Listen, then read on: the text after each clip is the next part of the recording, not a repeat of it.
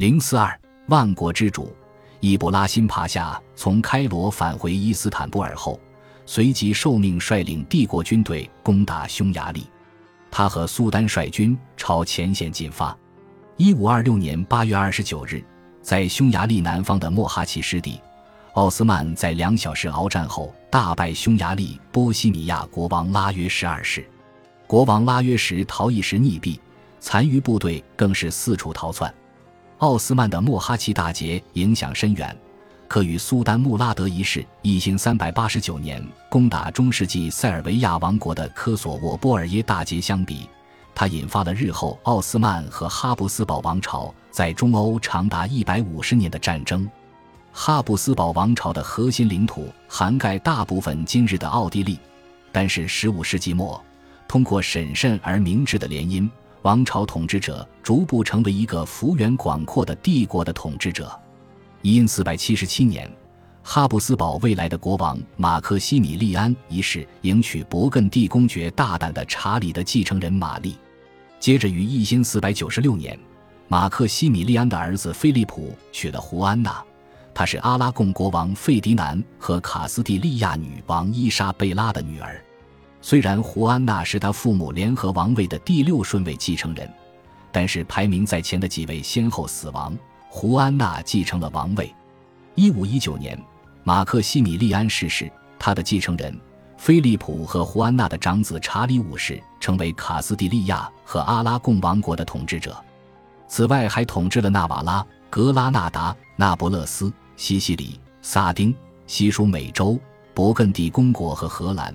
以及哈布斯堡在奥地利的领地。一五二一年，查理的弟弟费迪南娶了匈牙利波西米亚的雅盖隆王朝的瓦迪斯瓦夫的女儿。第二年，查理的妹妹玛丽嫁给了瓦迪斯瓦夫的儿子拉约什。一五二一年起，哈布斯堡王朝将奥地利的领土交给费迪南，让他以大公的身份独立治理。苏莱曼和他的顾问并不认为费迪南大公治下的奥地利有任何直接威胁性，他们认为哈布斯堡的兵力主要被用于查理五世在西欧的战争。哈布斯堡王朝的主要敌人是法国的瓦卢瓦王朝。从因四百九十四年法国的查理八世占领那不勒斯王国，到一五零三年那不勒斯被西班牙夺走，他们的敌对行动一直集中在意大利南部。此后。战争的重心又移往意大利北部。一五二五年二月二十四日，一场被认为有决定性的战争爆发于米兰南方的帕维亚。法国军队溃败，国王弗朗索瓦一世在战场上被查理五世俘虏，带至西班牙监禁。一年后，弗朗索瓦一世在同意割让领土、放弃对意大利领土的要求后被释放。他还被迫同意联合对抗奥斯曼。在弗朗索瓦仍是阶下囚时，法国曾派特使请求苏莱曼营救国王，并要求苏丹帮助攻打查理。但是特使与他的随从全被波斯尼亚的总督谋害。不过弗朗索瓦的信件仍被送达伊斯坦布尔，苏莱曼也做出正面回应。被释后，弗朗索瓦不顾他对查理做出的保证，于1526年7月回函致谢。表示有朝一日必将回报。我们并不清楚，苏莱曼准备在多大程度上将对弗朗索瓦的友善关系转变为实际行动。苏丹在一五二六年进军匈牙利有他自己的理由。最近的学术研究认为，自从一五二一年成功夺下贝尔格莱德后，他已有这个打算。塞利姆的胜利已确保了奥斯曼东方边境的稳定，但无论如何。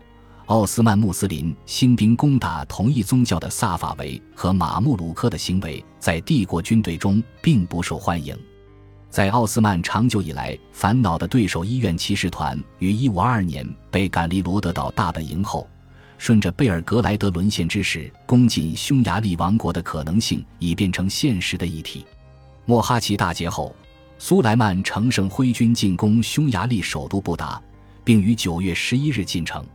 与苏丹穆罕默德二世同一时期的国王匈牙提马加什是一位慷慨的赞助人，也是经验老道的意大利艺术品收藏家。他收藏纺织品、瓷器、金器、玻璃艺术品和雕塑，并创办了一座无与伦比的知名图书馆。拥有已消失王国的战利品是全市的有力证明。征服者奥斯曼携带大量匈牙利战利品回到伊斯坦布尔，许多手抄本被掠夺。之后的几个世纪中，一些手抄本流传回欧洲。据说苏丹阿卜杜勒哈米德二世于1887年将剩余的手抄本归还匈牙利，不过仍有少部分收藏于托普卡帕皇宫的图书馆。他们还从布达城堡圣母大教堂掠夺了一对具历史价值的青铜烛台，它们至今仍然放置在阿亚索菲亚清真寺的圣龛旁。国王拉约什死后，哈布斯堡的两位继承人开始争夺匈牙利统治权。奥斯曼未来与奥地利的哈布斯堡冲突的轨迹也变得明显。特兰西瓦尼亚总督佐波姚亚诺什与拉约什是姻亲。他被匈牙利议会选出继承王位，并于1526年11月加冕为匈牙利国王。与此同时，费迪南大公也依据妻子的继承权，要求继承匈牙利与波西米亚的王位，并于1526年10月被选为波西米亚国王。同年11月，费迪南还被一个亲查理五世的小集团选为匈牙利国王。对奥斯曼的恐惧为他扫清了即位之路的障碍。对诸多匈牙利贵族而言，哈布斯堡似乎是最能抵御奥斯曼威胁的王朝。一五二七年九月，费迪南将佐波尧赶出布达城，并于十一月三日加冕为匈牙利国王。对奥斯曼来说，拉约什死于莫哈奇改变了一切。他们发现自己现在面对的是一个和自己一样胸怀野心的王朝。而不是那个从匈牙提马加什之后便国力日衰的独立的匈牙利，费迪南被看作奥斯曼在中欧的敌人。最近的研究认为，奥斯曼势必将投注更多心思与精力，跨过共同边界对付哈布斯堡王朝，一切只是时间问题。查理无暇为费迪南提供援助抵御奥斯曼，因为在一五二七年，他不得不率军抵御一支由法国领导的联军。他们已联合起来，以阻止哈布斯堡独霸欧洲。罗马在当年五月被查理的军队劫掠，加入联军的教宗被俘虏。一五二八年，法国围攻那不勒斯。一五二九年，为了让自己空出手来处理宗教改革引起的麻烦，查理同意与弗朗索瓦签订康布雷合约，后者再度同意放弃他对意大利领土的要求。费迪南获得匈牙利王位，使奥斯曼政策转入新的方向。被打败的佐波尧撤出布达，先到了特兰西瓦尼亚，又进入波兰。之后，他与苏莱曼展开谈判。一五二八年二月，双方达成共识，结为同盟。身为莫哈奇战役的胜利者，苏莱曼认为他有权处置匈牙利的王位，这是征服者的权利。他将王位许给了佐波尧。但不包括匈牙利的领土。从这点说，苏丹不甚厚道。在他眼中，让佐波尧担任国王，仅是在他能直面费迪南之前，稳定匈牙利局势的临时措施。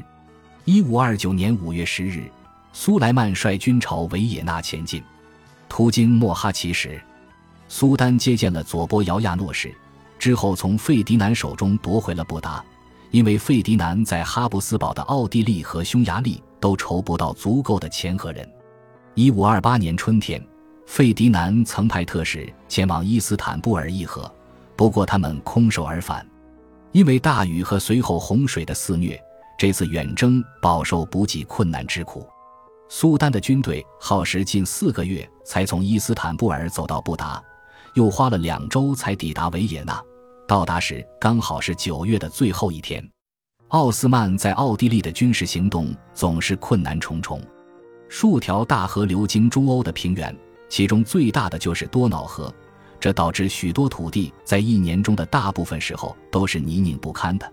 直到现代有了排水系统后，陆地交通才变得容易了一些。奥斯曼的补给线拉得太长，军队又疲惫不堪。维也纳的城池不过稍事整修，居然就挺住了奥斯曼的攻击。围攻仅三个月后，苏莱曼就下令撤军了。他满身污泥的军队退回布达，在此，苏莱曼用圣斯蒂芬的王冠为佐波尧加冕。这是个象征性的行为，目的在于降低哈布斯堡对匈牙利王座主张的合法性。苏莱曼随即率军前往贝尔格莱德，然后回到伊斯坦布尔。这次围攻维也纳的行动，成了当时人们和日后的评论人士心目中穆斯林攻打基督教世界的一种隐喻，影响了他们对西方穆斯林邻居的态度。一五三二年，苏莱曼再次领军进攻匈牙利，这一次陆上部队最远抵达科塞戈小镇，他在维也纳南方约八十公里处，在被围攻仅三周后有条件投降。苏莱曼同意让费迪南占有匈牙利北部和西部的土地，不过没有放弃他拥有那里统治权的主张。同一年的夏天，一支奥斯曼舰队在博罗奔尼撒南方海面上遭到哈布斯堡舰队劫掠，后者的指挥官是查理五世手下干练的热那亚海军司令安德烈亚多里亚，他还占领了内夫帕克托斯和科罗尼两个港口。这次败北促使苏莱曼加快了强化舰队的速度，他还任命海雷丁雷斯为海军元帅，后者因为满脸红胡子被称为巴巴罗萨，是一名来自莱斯博斯的海盗，专门在阿尔及尔外海打劫，在塞利姆一世逝世不久前开始为其效力。此后，那夫帕克托斯和科罗尼两个港口很快被奥斯曼夺回。本集播放完毕。感谢您的收听，喜欢请订阅加关注，主页有更多精彩内容。